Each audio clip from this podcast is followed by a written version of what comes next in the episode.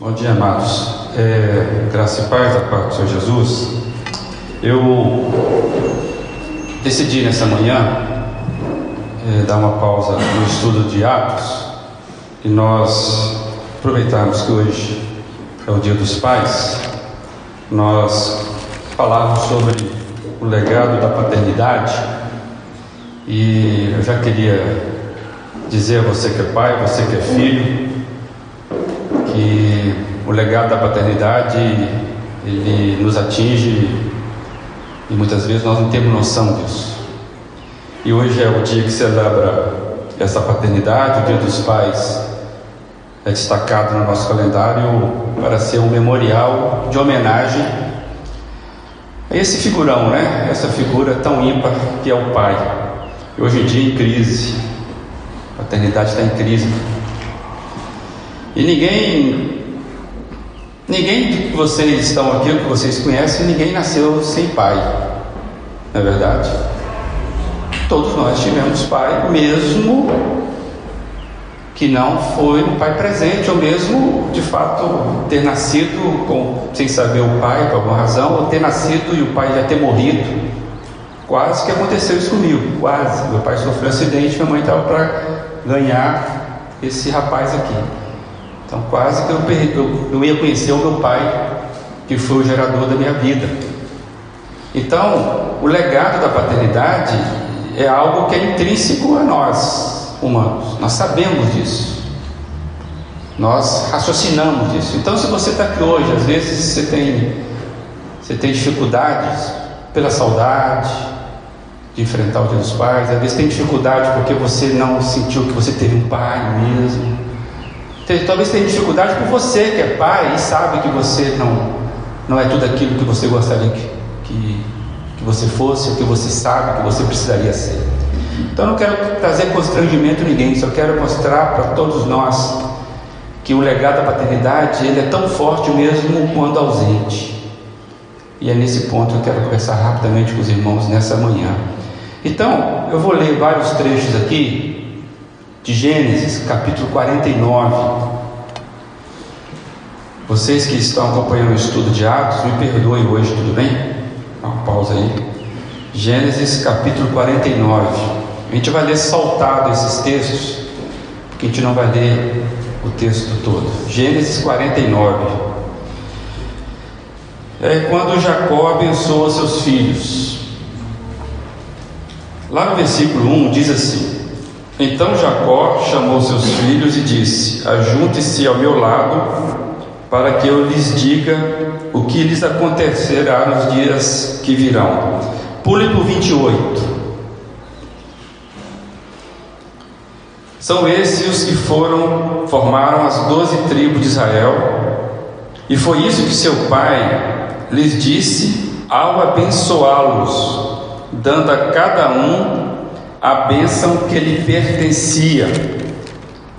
A seguir, Jacó deu-lhes essas instruções. Então, para ser, estou para ser reunido aos meus antepassados. Sepultem-me junto aos meus pais na caverna do campo de Efron, o Itita, na caverna do campo de Macpela, perto de Manri, em Canaã, campo que Abraão comprou de Efron, oitita, como propriedade para a sepultura.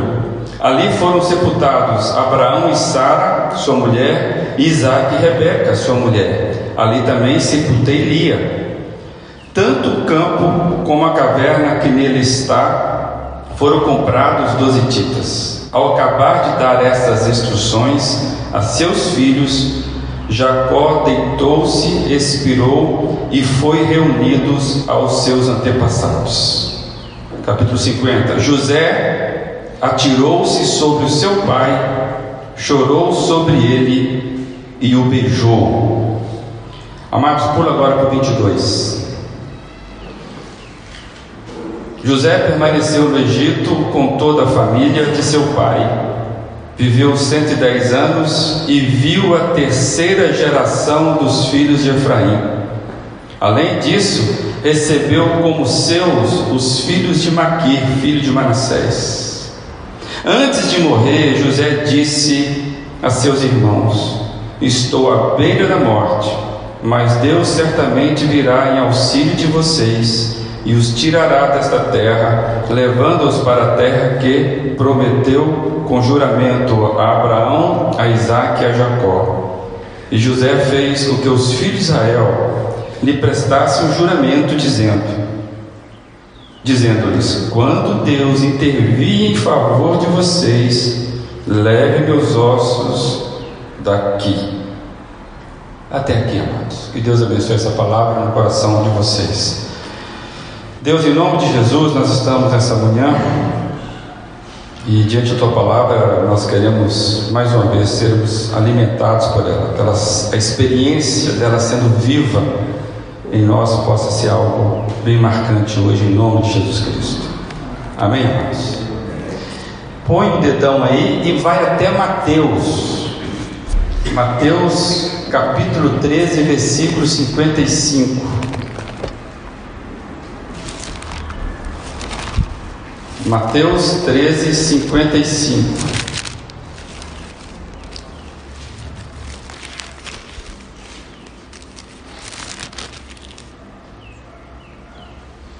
Não é este o filho do carpinteiro? Até aqui. As pessoas perguntando acerca de Jesus. Não é este o filho do carpinteiro? Amados, a gente, quando olha o livro de Gênesis, a gente precisa entender que ele é uma narrativa de famílias. E basicamente, a partir do capítulo 12, a narrativa vai se deter em três famílias: Abraão, Isaac, Jacó, que são aqueles que vão dar origem ao povo de Israel, nós sabemos disso. Mas o que é interessante é que dentro das, da narrativa de Jacó, o terceiro patriarca, pai, patriarca, dentro da narrativa de Jacó, é José, aquele que nós conhecemos como José do Egito, ele é destacado. E basicamente ele vai ocupar aí o restante do livro de, de, de Gênesis com uma boa porção da narrativa. Então, José, vamos chamar assim, é o quarto elemento de, de destaque desta família. Né? É, é muito interessante. Na verdade, o papel de José é o papel de redentor da família. E nós conhecemos a história de José, mas eu quero rapidamente só lembrar algumas coisas aqui.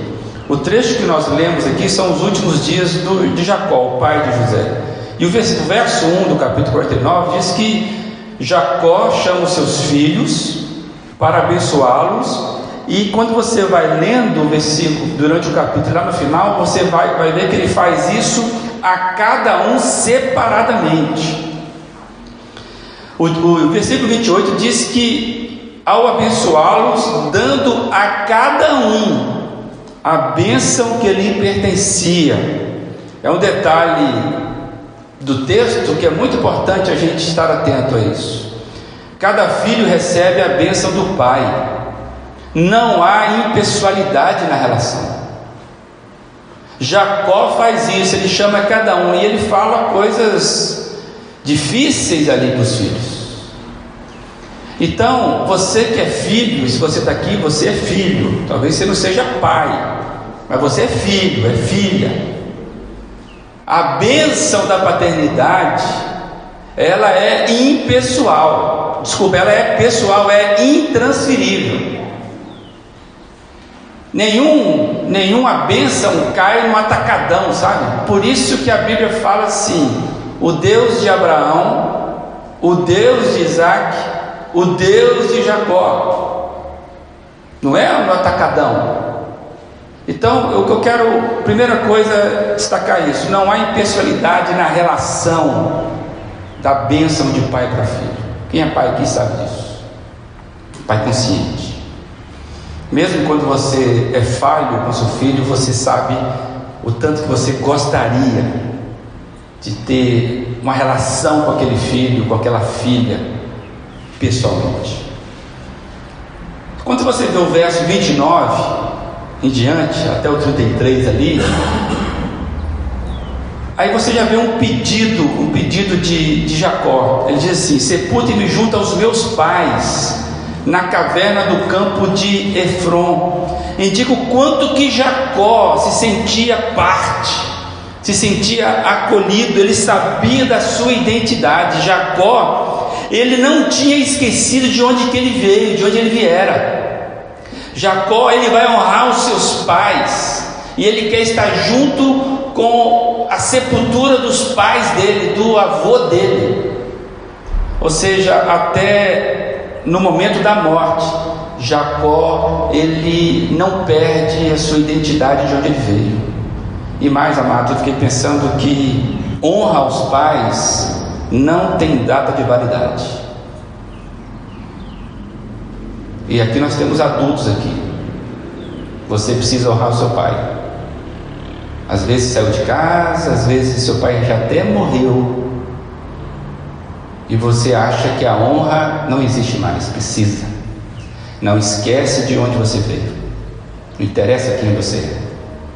O mais poderoso e o mais humilde dos homens não pode esquecer de onde veio. E Jacó então ele queria honrar os pais e ele incluiu isso até na morte dele. Interessante isso. E eu fiquei pensando que quando você entra no capítulo 50, que é o último capítulo do livro, José chora a morte do seu pai. Diz o texto que quando Jacó acaba de morrer, José se atira ao corpo do pai e chora. Claro, José era um homem consciente do valor da paternidade. E é interessante que ele chora, mas o texto continua dizendo, ele não fica preso ao passado. Porque quando você vai lendo o desenrolar da história, no versículo 22 e 23, José, ele tem a bênção de ver a terceira geração dos filhos, né? ele vai vendo o, o legado do seu presente. Diz que neto é a flor, né? é a coroa do, do da velhice. É, eu pude, pude já constatar isso na vida de alguns avós. E José é um homem privilegiado, ele conseguiu olhar para frente depois de tudo que ele passou. Ele, ele enterra o pai dele com todas as honras, se você for ver, ele faz honras mesmo, que ele chama o pessoal lá do Egito lá para poder fazer o, o, o, o, como é que chama lá, o embalsamento. Isso levou 40 dias. Mas o que me chama a atenção, além de José honrar o pai, ver o seu legado ali aos seus olhos, as crianças nascendo ali da família, a, a nação toda já redimida, porque está em paz agora com o Egito. É, José no versículo 24, revela o tanto que esse moço conhecia da família dele, conhecia das promessas que estavam vinculadas à família dele. E ele diz assim: Deus certamente virá em auxílio de vocês. E ele diz aí no versículo 24: Levando-os para a terra que prometeu com juramento a Abraão, a Isaac e Jacó. José não tinha esquecido das promessas de Deus à sua família e a esperança e a confiança de que Deus estava cuidando de tudo. É um negócio que a gente perde isso. Você não está aqui para fazer filho, simplesmente para encher as fábricas de empregado. A sua vida, a sua paternidade, a sua família tem que estar aqui para glorificar a Deus. E muitas vezes nós perdemos isso de vista. Eu não sei se você já teve promessas claras de Deus para sua família. Você é hoje, talvez seja o momento de você, se você é pai, resgatar isso. Se você ainda não tem, não sabe, saiba que ninguém existe se não for para glorificar a Deus. E José tinha esse essa consciência, porque ele fala assim: "Olha, eu estou me lembrando da promessa que Deus fez à nossa família. Começou lá com Abraão, que todos os descendentes né, seriam incontáveis e abençoar toda a terra. E eu estou vendo aqui nos olhos aqui. E ele prometeu que daria a nós uma terra que eu não vou ver porque eu vou morrer. José tinha consciência disso, mas ele olha para frente. No versículo 25, ele olha com os olhos participantes da alma, sabe? Ele não queria ficar fora disso nem morto, que ele fala assim: olha, quando acontecer isso, leve os meus ossos para essa terra. Olha que beleza. Eu já preguei sobre isso. Não fico fora disso nem morto. Isso é saber de uma verdade. Isso é saber de uma. é ter esperança do que? Isso é legado, amados. De onde veio isso de José? Pai dele errou pra caramba, nós sabemos disso. A força desse legado marcou toda a identidade de José. E José, já dissemos aqui, ele, ele tem um caráter de redentor da família. E não era o filho mais velho. Quando a gente vê os estudos na área de psicologia, de psiquiatria, hoje em dia, ah, os estudos revelam exatamente isso: a força do legado da paternidade na vida de qualquer pessoa. O legado da paternidade ele é tão forte, tão forte que mesmo quando não há aquela ação ativa, aquela ação participativa, presencial,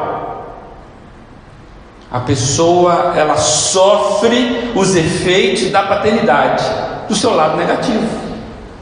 Porque tanto na ação ativa, presencial, participativa do pai, quando o pai pode participar conscientemente da criação dos filhos, quanto na ação passiva, ausente, inexistente, isso marca as nossas vidas. E você tenho certeza que você foi marcado, é marcado e será marcado, depende da, de onde você está na caminhada, pela, pelo legado da paternidade. Quer queira, quer não, e talvez você esteja lembrando de coisas que você nem consegue entender. Isso é o legado da paternidade.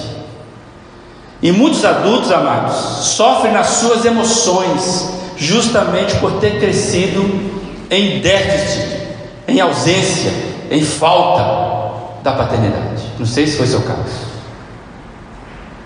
Muitas crenças de si mesmo enquanto adulto são motivadas exatamente por causa das nossas emoções acerca da paternidade que tivemos. Por quê? Porque uma criança ela vai interpretando a vida pelos seus sentidos. Os sentidos. O William aqui ele tem carência de um dos sentidos que é a visão.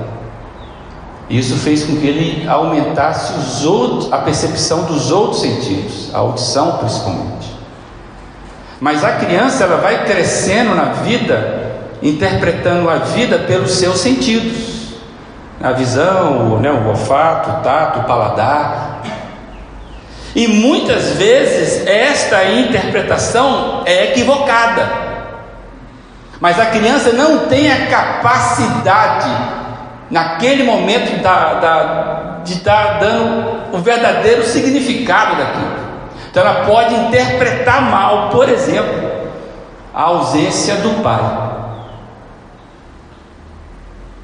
Ela pode digerir emocionalmente uma informação errada, de uma fonte errada. Então eu quero insistir que mesmo um pai ausente, ele deixa um legado na vida de um filho.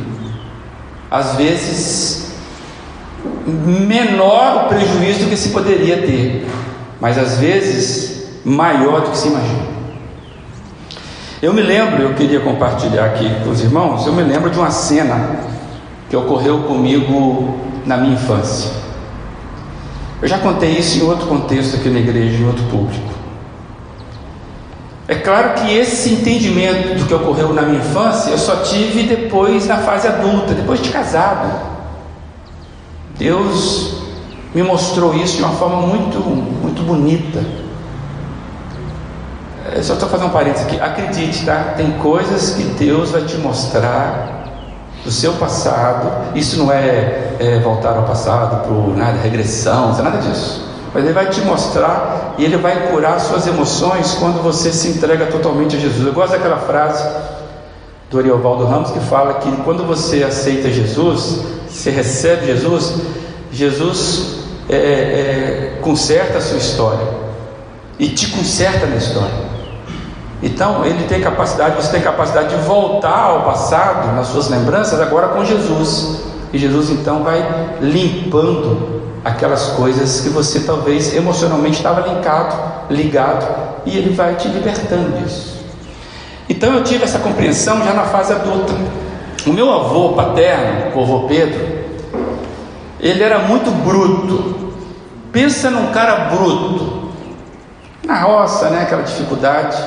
Meu pai sempre dizia que ele recebeu muito pouco do pai dele, e ele tentou passar um pouquinho mais do que ele recebeu, e ele ficava feliz quando ele via os nossos filhos, né, que são os netos dele, ele ficava feliz, sabe, olha, vocês estão conseguindo dar o que eu não consegui dar para vocês. E meu pai deu muita coisa para gente. Eu estou falando de caráter, de honra.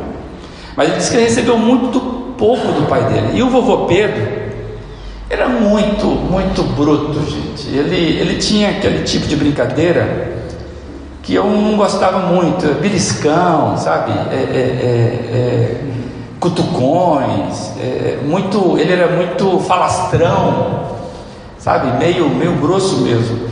E eu quero dizer para os irmãos, eu confesso que eu ficava, eu não ficava muito perto do meu avô. O avô Pedro era meio sem graça, sabe? Eu não, não era muito chegado nele assim não. Certo dia, vovô veio até a nossa casa e eu estava brincando assim na, na calçada é, com os meus amiguinhos, eu não tinha mais que 5, 6 anos de idade. Mas nessa época podia brincar sozinho ali, não tinha problema, né? Brincava assim na calçada. E brincava de coisas brincáveis, né? Coisas simples. Eu estava ali e com os meus amiguinhos na rua, então ali na, na frente. E ele aproximou de mim e veio aquela frase famosa, porque nós éramos ensinados a tomar a bênção. Né? A gente foi criado assim, né? E ele veio com aquela delicadeza brutal dele, disse assim: Toma a benção do seu avô aqui, menino. E eu parei o que eu estava fazendo, e todo mundo que ele falava coisa, eu estendi a mão para poder tomar a benção, né? Eu era criança. E quando eu estendi a mão para tomar a benção, como dizia ele, ele, nas suas brincadeiras, ele puxou o meu calção. Quando eu estava em defesa, ele puxou meu calção, me deixando nu, na presença de todo mundo ali. Aí vocês conseguem imaginar o constrangimento, porque ali eu me senti traído, porque eu fui dar a bênção, pedi a bênção, ele se aproveitou daquela situação, me colocou num momento vexatório, constrangedor da minha nudez, que você já tinha noção disso. E, e além disso, o que mais me deixou foi a risada alta dele, chamando atenção para aquilo. Naquele momento que eu era considerado um dos filhos mais mansos do meu pai, caçula, eu tomei uma atitude, uma atitude inesperada por ele. Com todas as minhas forças que eu tive, a mão que estava pegando a bênção dele, eu lasquei-lhe um tapa na cara, com toda a força que eu tinha.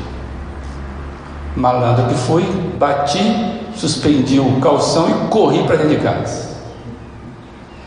Mas olha, imagina um homem bruto levar um tapa na cara em público e de uma criança.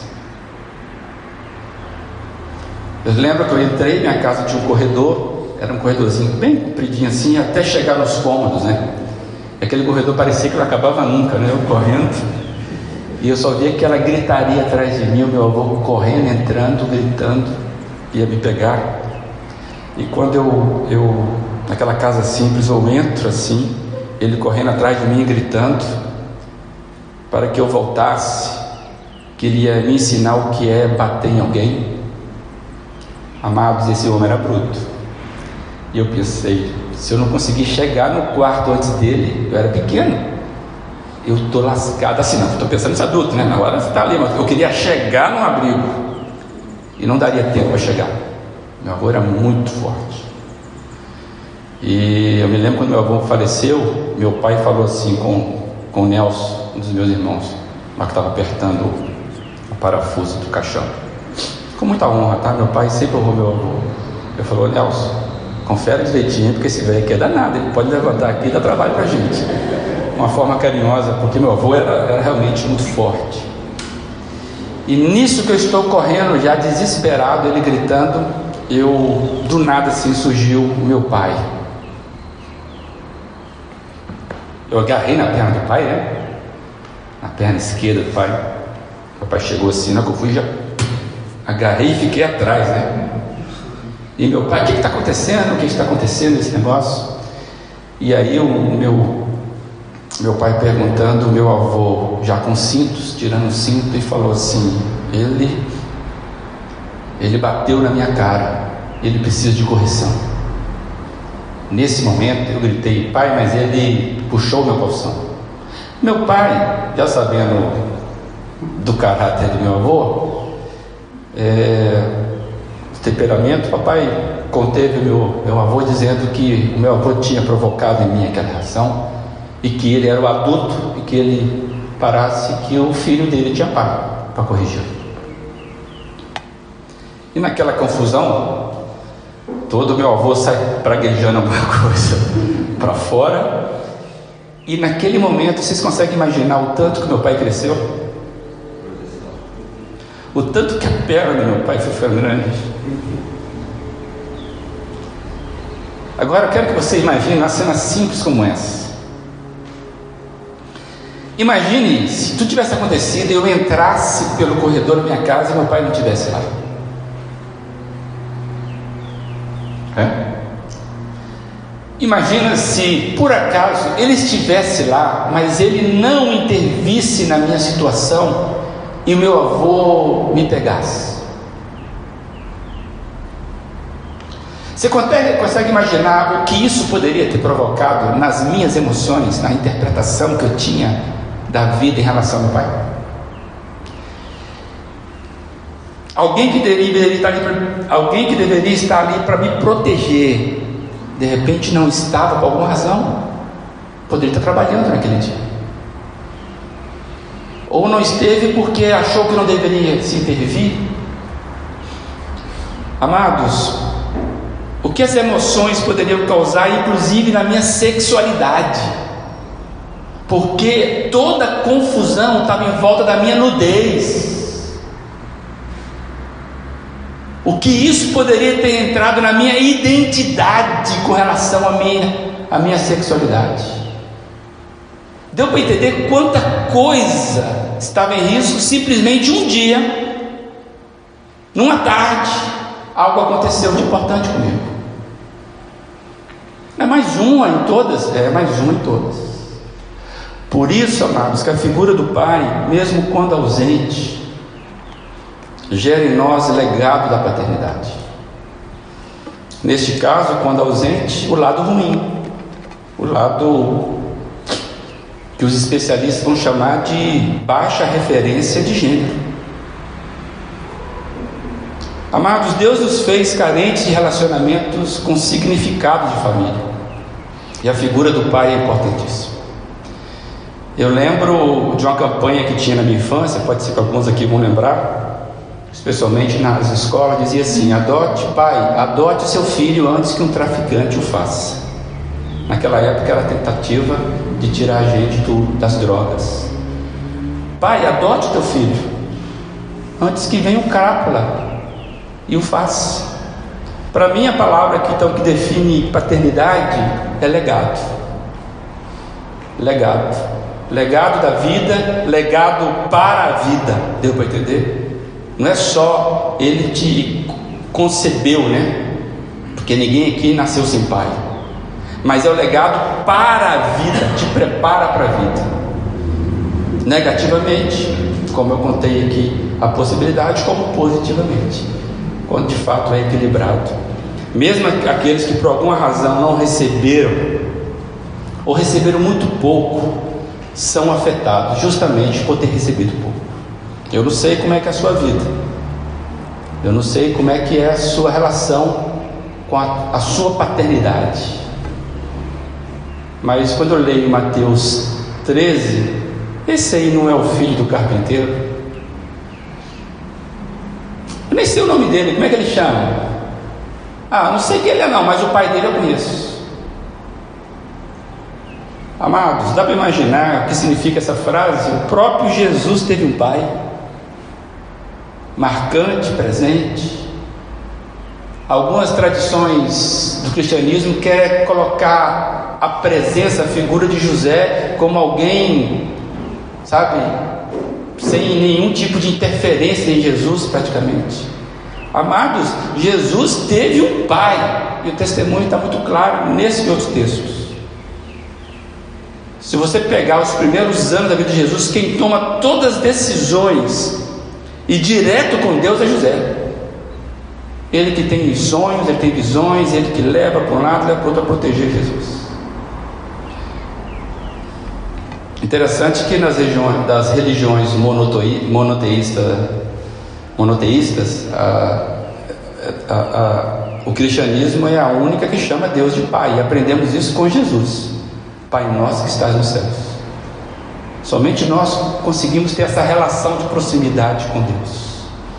Agora pensa bem, se você não tem uma, uma as suas emoções não estão equilibradas em relação à, sua paternidade, como é que você se sente chamando Deus de Pai?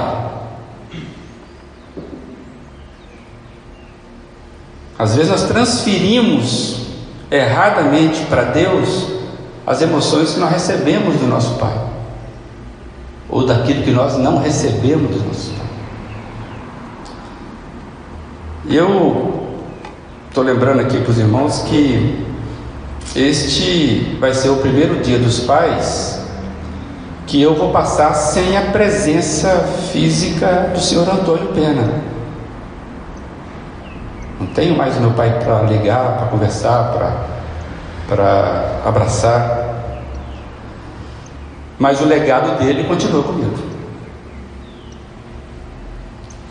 E, e meu pai sempre dizia que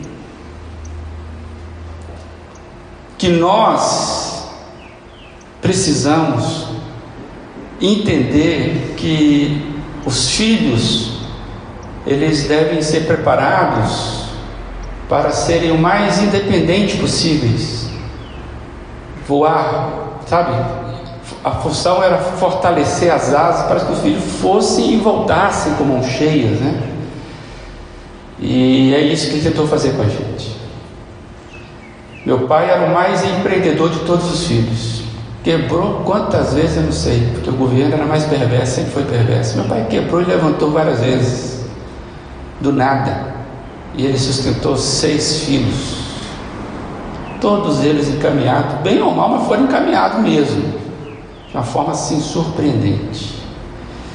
E na última sexta-feira eu fui convidado para dar uma palavra ali por causa do Dia dos Pais ali na caixa, na agência aqui do, do centro. E lá, entre outras coisas, eu li um pequeno poema, um poema simples, que fala do poder desse legado da paternidade. Eu queria dividir com vocês rapidamente. É um poeminha assim, meio rima, meio xaropezinho, mas é legal. Ser pai, o autor eu não sei quem é. Ser pai é ter compromisso é usar como artifício o seu jeito de amar, é sentir muita alegria e estar em sintonia com a areia e o mar. Ser pai é a convicção de ter a preocupação de o um filho ser vencedor, no caráter e na verdade, manter sempre a humildade, cultivando sempre o amor. Ser pai é perder o sono, é sentir um cão sem dono quando o filho está distante, mas que sempre trabalha duro para garantir o futuro e o filho ser importante. Ser pai é o extremo no mundo em que vivemos, no planeta sem brilho, com trabalho estressante, mas tem momentos marcantes que são os abraços do filho. Ser pai é um enredo, é acordar cedo, é construir um brinquedo de madeira e verniz, uma boneca ou um peão, uma pipa ou caminhão só para ver o filho feliz. Pai tem que ser amado, além de tudo respeitado, do fundo do coração. Pai é uma sensação gostosa, uma coisa maravilhosa que não tem explicação. Para os pais aqui, eu acho que o maior presente que um filho deve oferecer é uma alma cheia de agradecimentos, uma alma cheia de amor e ternura. Eu espero que o Supremo Pai, Pai nosso que estás nos céus, o Deus que nos ensinou a se chamar de Pai, que esse Deus possa iluminar, amados, os seus caminhos, o caminho da sua paternidade você que é pai, o caminho da sua paternidade. Você que é filho, olhar para o caminho da, do legado da paternidade que recebeu. E que os dias sejam plenos, pois nunca é tarde demais para receber um abraço de pai, ou para um pai receber um abraço de filho. Feliz Dia dos Pais, que Deus abençoe a sua paternidade com o legado dos valores eternos.